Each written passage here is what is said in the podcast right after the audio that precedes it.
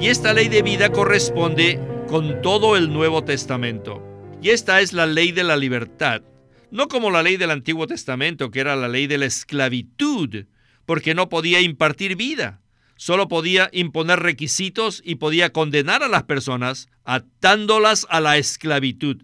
Pero la ley del Nuevo Testamento da vida, imparte vida a nuestro ser. Bienvenidos al estudio Vida de la Biblia, un programa radial compuesto de segmentos del ministerio hablado de Witness Lee, que se centra en el disfrute de la vida divina conforme a lo revelado en las Santas Escrituras. Los invitamos a que visiten nuestra página de internet radiolsm.com y allí podrán escuchar gratuitamente todos los programas radiales del Estudio Vida.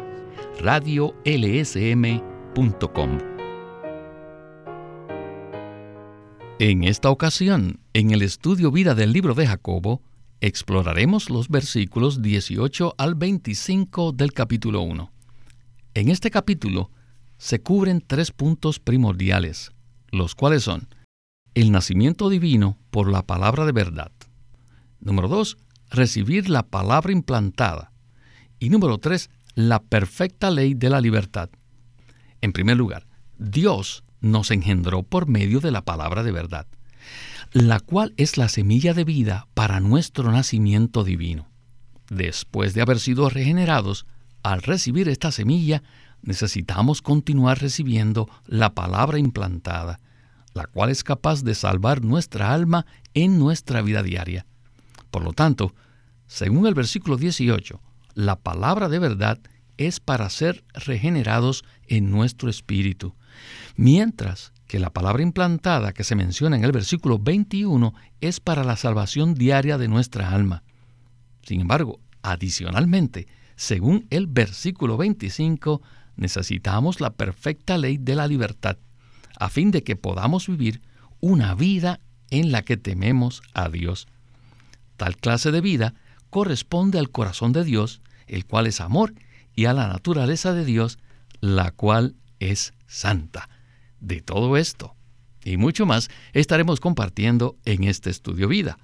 Y hoy continuamos estudiando el tema que hemos titulado Las virtudes prácticas de la perfección cristiana. Y nos acompaña nuevamente Óscar Cordero, a quien hemos invitado para explorar estos versículos del capítulo 1 de Jacobo. Óscar, gracias por su visita al programa. Gracias por la invitación, Víctor. Aprecio mucho la oportunidad de poder hablar acerca de este tema. Antes de iniciar el primer segmento con Windesley, quisiera pedirle que por favor nos dé una breve palabra de introducción acerca de lo que hablaremos hoy. El hecho de introducirme de nuevo en el libro de Jacobo, también conocido como Santiago, ha sido muy animante para mí, debido a que recibí mucha ayuda de este libro en los primeros años de mi vida cristiana.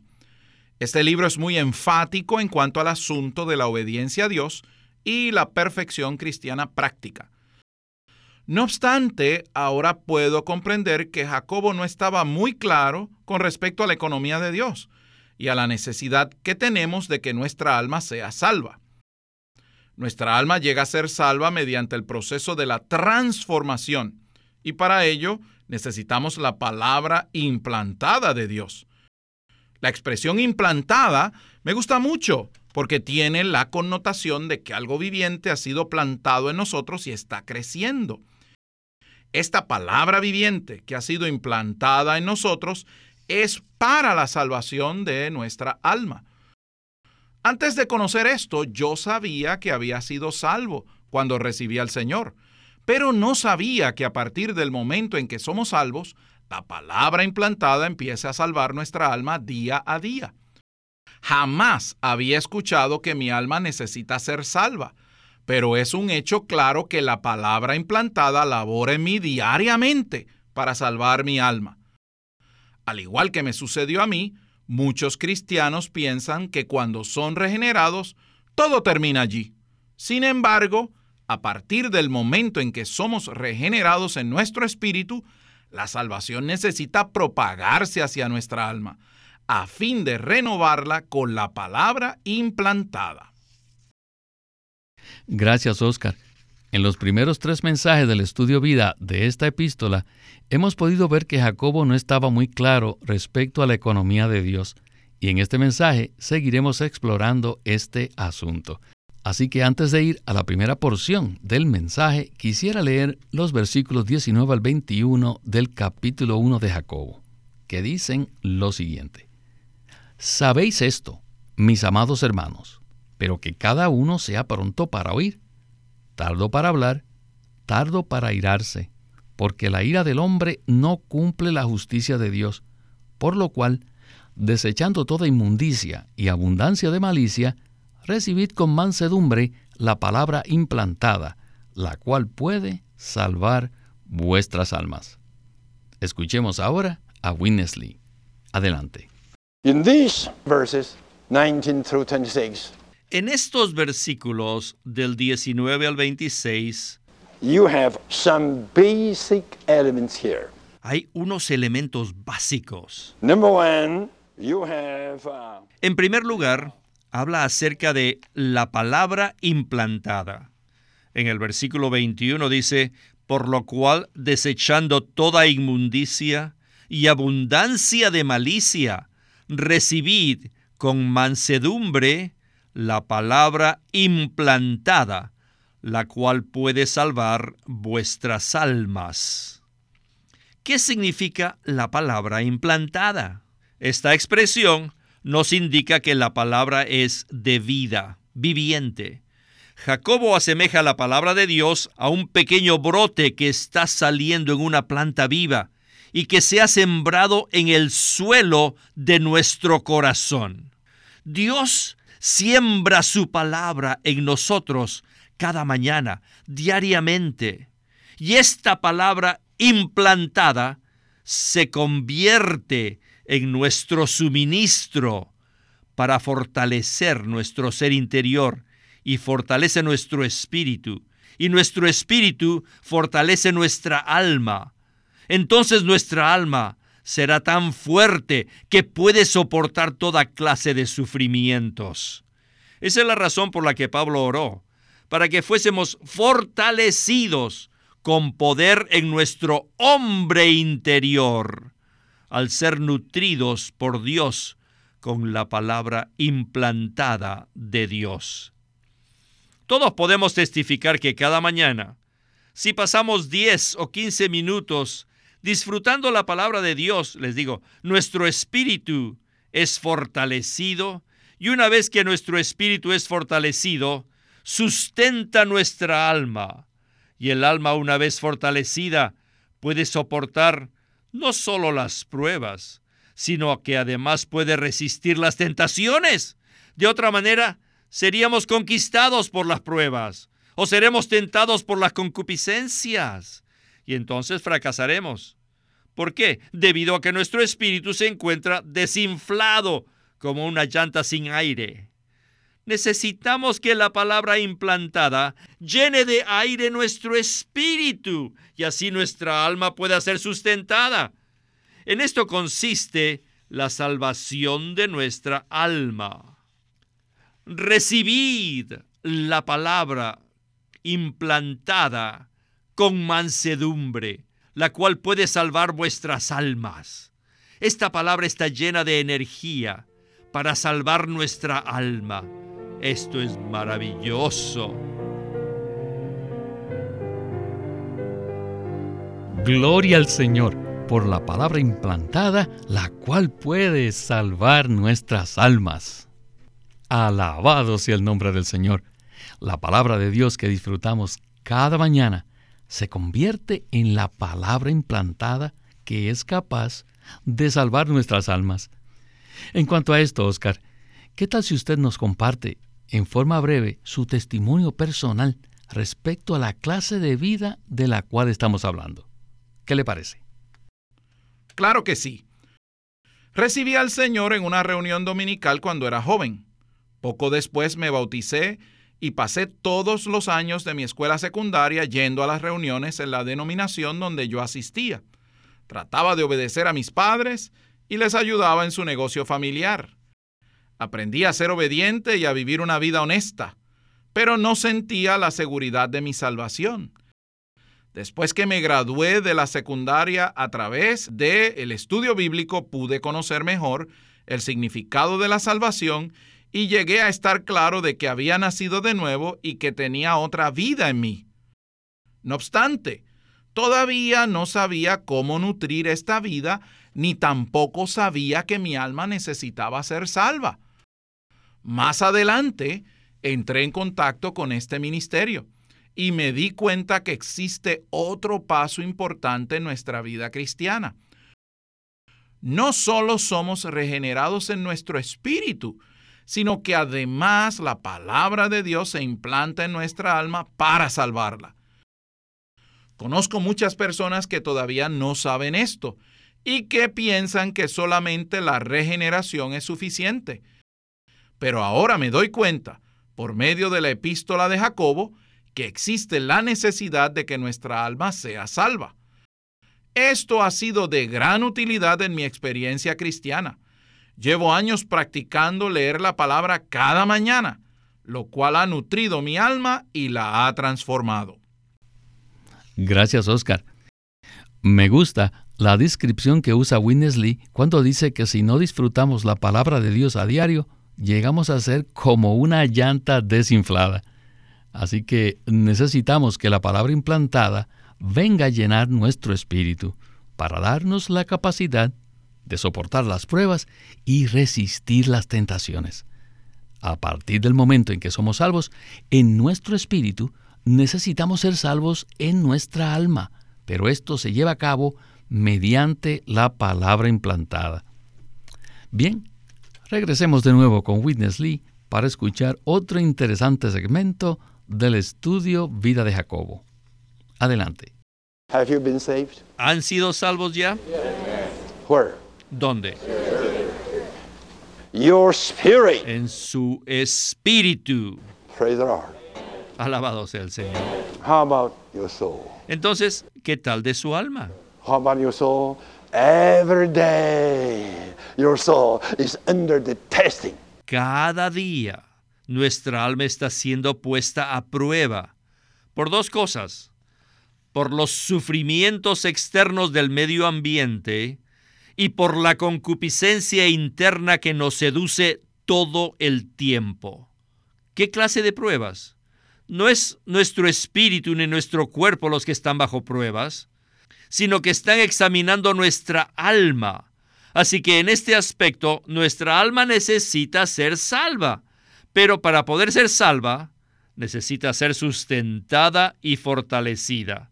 ¿Con qué? Al ser alimentada diariamente con la palabra implantada. Así como lo hacemos con los alimentos.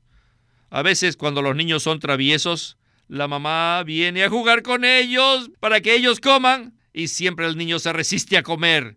Si se rehusan a comer, después de una semana estarán flacos. Podríamos decir que estos niños no son sumisos ni mansos en el asunto de comer. Pero los niños fuertes son los que son sumisos y los que reciben con mansedumbre los alimentos que les sirve la madre. Y ciertamente llegan a ser fuertes y grandes. Esa es la razón por la que Jacobo dice, recibid con mansedumbre la palabra implantada, la cual puede salvar vuestras almas. Pues bien, Oscar, según lo que escuchamos en el segmento anterior, ahora nos estamos enfocando en la actitud o en la manera en que nosotros recibimos la palabra de Dios. Cuán importante es que seamos sumisos y mansos para recibir la palabra de Dios, ¿verdad?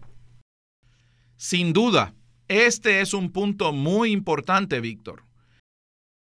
El hermano Lee hizo una ilustración respecto a un niño travieso que no quiere recibir los alimentos de su madre. Sin embargo, la madre sabe que el niño los necesita y por eso está dispuesta a insistir hasta que el niño se alimente apropiadamente. De lo contrario, el niño se puede enflaquecer y enfermar. Y con nosotros sucede exactamente lo mismo. Después que fuimos regenerados, tenemos una nueva vida en nuestro espíritu. Esta vida necesita ser nutrida y sustentada por medio de la palabra implantada. La expresión palabra implantada tiene la connotación de algo viviente que ha sido implantado en nuestro ser, así como una semilla es sembrada en la tierra para que crezca. Cada mañana debemos recibir la palabra de Dios de manera fresca. Esa es la mejor manera de iniciar el día. Cuando ejercitamos nuestro espíritu y leemos la Biblia, la palabra de Dios se implantará en nuestro ser y salvará nuestra alma. Y por supuesto, esto no es algo que se lleva a cabo una sola vez, sino que es algo que sucede cada día de manera continua, así como en el caso de la alimentación del niño. Por lo tanto, al alimentarnos con la palabra de Dios, somos transformados de día en día y nuestra alma es salva continuamente. Y la manera de recibir la palabra es a través de la oración. En Efesios 6, Pablo dice que debemos recibir la palabra de Dios con toda oración y petición, tal y como lo vemos en los versículos 17 y 18 de Efesios 6. La palabra es como una semilla, una semilla de vida que es plantada en nuestro ser. Esta es la razón por la cual Winnesley llama a estos mensajes el estudio vida de la Biblia. Venimos a la palabra de Dios para recibir la esencia que está contenida en ella, la cual es la vida divina. ¿No es así, Oscar? Así es, Víctor. Algunas personas pueden leer la Biblia de manera religiosa durante la semana, pero no reciben nada. Debemos recibir la palabra de Dios como nuestro suministro de vida con toda oración y petición. Si hacemos esto de manera consecutiva, el Señor podrá salvar nuestra alma. Nosotros tenemos una gran cantidad de sentimientos en nuestra alma que nos apartan del camino y de la obra de Dios. Y la única manera de contrarrestar esos sentimientos es recibiendo con mansedumbre la palabra de vida. Esta palabra implantada, la palabra de vida, puede transformar nuestras almas y salvarlas. Bueno, tenemos que avanzar ahora al segmento de conclusión. En Jacobo 1.25 dice, Mas el que mira atentamente en la perfecta ley, la de la libertad, y persevera en ella, no siendo oidor olvidadizo, sino hacedor de la obra, éste será bienaventurado en lo que hace. Regresemos por última vez con Winnesley. In this chapter, En este capítulo you have perfect law, se menciona la perfecta ley, the law of freedom. la ley de la libertad. Do you know ¿Sabían ustedes que todo el Nuevo Testamento es una nueva ley? El Antiguo Testamento fue escrito en tablas de piedra, fuera de las personas, pero el Nuevo Testamento está escrito en nuestros corazones. Primeramente Dios escribió la ley de la libertad en los 27 libros del Nuevo Testamento. Segundo, cuando Él nos engendró, Él escribió esta ley en nuestro ser. Ahora tenemos dentro de nosotros una ley de vida que corresponde a todo lo que dice el Nuevo Testamento. Por un lado, la perfecta ley, la ley de la libertad, es todo el Nuevo Testamento, pero por otro lado, es la ley de vida que está escrita o inscrita en nuestro hombre interior. La diferencia entre estas dos leyes, o sea, la antigua y la nueva, es esta, que la ley antigua solo fue escrita en tablas de piedras, fuera de la gente, nada dentro de las personas, mientras que la nueva ley, el Nuevo Testamento, fue escrita tanto en papel como también dentro de nuestro ser o en nuestro ser. Esta ley del Nuevo Testamento ha llegado a ser una ley de vida y esta ley de vida corresponde con todo el Nuevo Testamento. Y esta es la ley de la libertad, no como la ley del Antiguo Testamento, que era la ley de la esclavitud, porque no podía impartir vida, solo podía imponer requisitos y podía condenar a las personas atándolas a la esclavitud. Pero la ley del Nuevo Testamento da vida, imparte vida a nuestro ser, imparte la vida en nosotros y nos libera de la ley del pecado y de la muerte. Así que es una ley de liberación, es una ley de libertad. Oscar, esta ley de la libertad corresponde a todo el Nuevo Testamento. ¿Qué tal entonces si usted nos hace un breve comentario final respecto a la ley antigua y a la nueva ley? Pienso que es estupendo que podamos ver la diferencia que existe entre estas dos leyes. La ley antigua fue escrita en tablas de piedra y es una ley que nos esclaviza. Dicha ley nos dice que si hacemos esto o aquello, podemos ser condenados. Esta es una ley que está fuera de nosotros. No obstante, ahora existe una nueva ley que está en nuestro interior, la cual es la ley de la libertad que nos libera de todas las cosas que están en contra de Dios. Esta es la misma ley que está operando para salvar nuestras almas. Esa es la razón por la que Jacobo, también conocido como Santiago, la llama la ley de la libertad porque no nos condena, sino que opera para salvar nuestras almas de todos aquellos elementos que nos distraen. Gracias, Oscar. Y antes de terminar el programa, quisiera añadir algo más para asegurarnos que estamos siendo fieles al sentimiento final de Winnesley durante el estudio de cristalización de Jacobo, el cual él compartió 12 años después de haber presentado el estudio vida de esta epístola. Los últimos dos mensajes que él habló en esa oportunidad se titulan Una vida que no concuerda plenamente con la economía neotestamentaria de Dios ni la tiene por objetivo. Entonces, ¿qué significa esto? Pues bien, significa que Jacobo no tenía una vida que concordaba plenamente con la economía neotestamentaria de Dios. Hablaremos más específicamente de este asunto en el próximo mensaje, comparándolo con lo que sucedió en Hechos 21. Muchas personas se refieren al libro de Jacobo como una epístola muy confusa del Nuevo Testamento. Incluso Martín Lutero, el reformador, se refería a esta epístola como una epístola de paja, debido a la mixtura que hace entre las cosas del Antiguo Testamento y las del Nuevo Testamento. Cuando Jacobo habla de la perfecta ley, la ley de la libertad, en realidad, él está haciendo referencia a la ley mosaica del Antiguo Testamento, es decir, a la ley de Moisés. En esto se puede apreciar su confusión. Bueno, hablaremos más de esto en el próximo mensaje y por esa razón animamos a todos nuestros queridos radioescuchas a que no se lo pierdan. Bueno, Oscar, el tiempo del programa se nos agotó.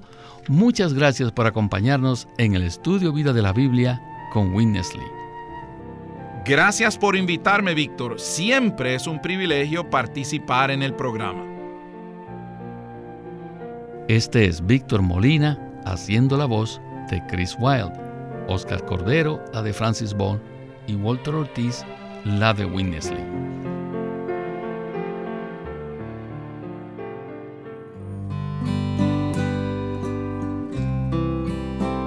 Los de Corazón Puro es un libro escrito por Witness Lee en donde nos presenta que la salvación que Dios efectúa es verdaderamente maravillosa.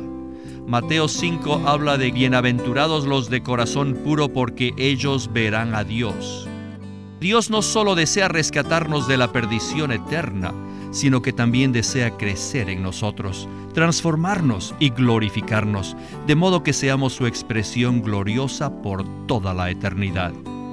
Si hemos de disfrutar plenamente la maravillosa salvación de Dios, debemos ser quebrantados por Dios y pasar por muchas experiencias espirituales, tales como purificar nuestro corazón, confesar nuestros pecados, ser iluminados por Dios, consagrarnos a Él y vivir conforme a nuestra conciencia y aprender a servir a Dios conforme a su poder y no según el nuestro.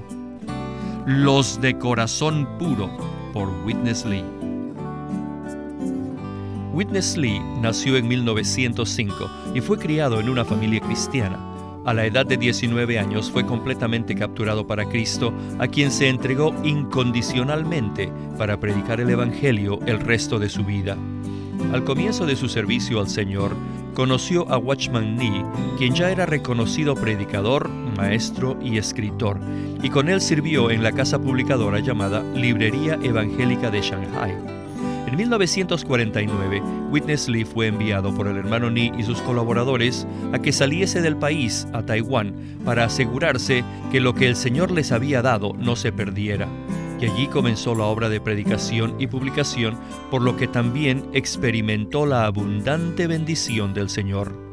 En 1962, el hermano Lee recibió la carga de ir al occidente y fue y se estableció en California durante sus 35 años de servicio en los Estados Unidos, ministró en reuniones semanales, conferencias, entrenamientos, dio miles de mensajes y publicó más de 400 libros.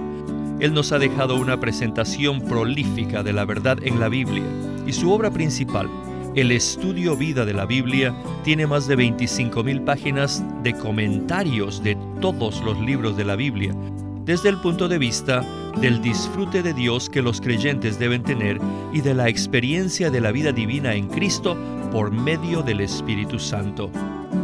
En 1965, el hermano Lee estableció el Living Stream Ministry, una corporación sin fines de lucro en Anaheim que oficialmente representa el ministerio de Watchman Lee como el de sí mismo. Este ministerio enfatiza la experiencia de Cristo como vida y la unidad práctica de los creyentes. Este énfasis llevó a las iglesias bajo su cuidado a que crezcan en la vida cristiana y su función en el cuerpo de Cristo. Él tenía la convicción de que la meta de Dios no es tener solo grupos o fraternalismos cristianos, sino el cuerpo de Cristo. Con el tiempo, los creyentes se reunieron simplemente como las iglesias en su localidad como respuesta a esta convicción. Queremos animarlos a que visiten nuestra página de internet libroslsm.com. Allí encontrarán los libros impresos del ministerio de Watchman Nee y Witness Lee la Santa Biblia versión recobro con sus notas explicativas y también encontrarán folletos, himnos, varias publicaciones periódicas y libros en formato electrónico. Por favor, visite nuestra página de internet libroslsm.com. Una vez más, libroslsm.com. O llámenos a nuestro teléfono gratuito 1 800 810 1149. 1-800-810-1149